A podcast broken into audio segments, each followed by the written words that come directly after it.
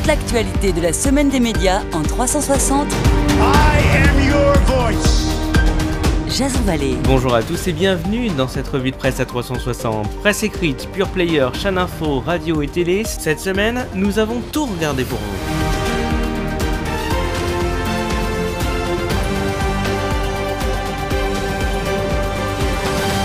Libération, dans sa une de mercredi dernier, il titrait Retraité et bonne santé, c'est pas gagné.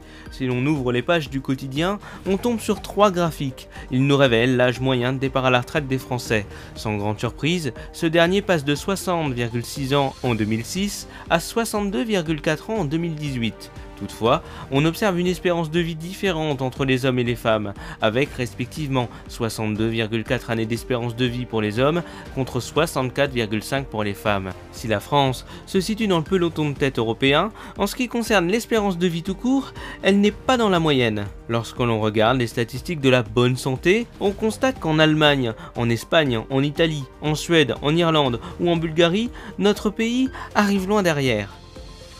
Dans l'opinion du 19 novembre, on peut y lire que le gouvernement s'est, je cite, tiré une balle dans le pied. En effet, lors de son discours sur la réforme des retraites prononcé au Conseil économique, social et environnemental, le Premier ministre avait voulu dans un premier temps calmer les esprits avant la prochaine grève RATP du 5 décembre prochain, tout en tendant la main aux différents partenaires sociaux.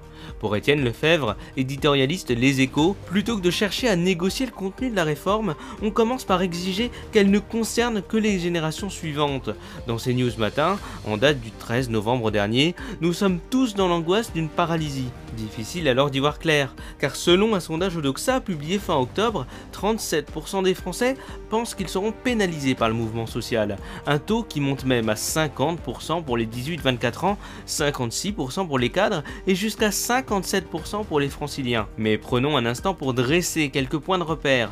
Le 12 septembre 2017, 223 000 personnes manifestaient partout en France contre les ordonnances visant à réformer le Code du travail. Le 28 septembre 2018, les retraités défilaient pour la première fois contre la hausse de la CSG. Le 2 octobre 2019, les policiers manifestaient à Paris lors d'une marche de la colère du jamais vu depuis 2001. N'éludons pas cependant le mouvement contestataire des Gilets jaunes du 17 novembre 2018, dont l'anniversaire, place d'Italie, s'est déroulé dans les heures. Dans un reportage publié par la chaîne Info CNews, on entend notamment À coups de barre de fer, des casseurs détruisent ces plaques commémoratives. Ici, place d'Italie, le monument en hommage au maréchal Juin, qui a œuvré à la victoire des Alliés pendant la Seconde Guerre mondiale, est pris pour cible. Si l'on ne peut condamner ces actes, le site du Figaro Live, quant à lui, a capté cet échange entre la maire de Paris, un Hidalgo et un gilet jaune revendiqué. Si je suis là, c'est parce que ce qui s'est passé là, je dénonce et nous sommes aussi beaucoup de gilets jaunes à dénoncer. On dénonce des politiques qui sont injustes, qui sont fiscales. On attend une réponse politique d'Emmanuel Macron, mais on n'a pas envie non plus de mettre à mal la République et les valeurs républicaines. Cependant, pour David Donin, éditorialiste à la Nouvelle République, Emmanuel Macron en est là après avoir éteint l'incendie protestataire, avec certes une belle énergie au printemps, mais selon lui, je cite, le pompier est redevenu pyromane aux yeux d'une large partie des Français.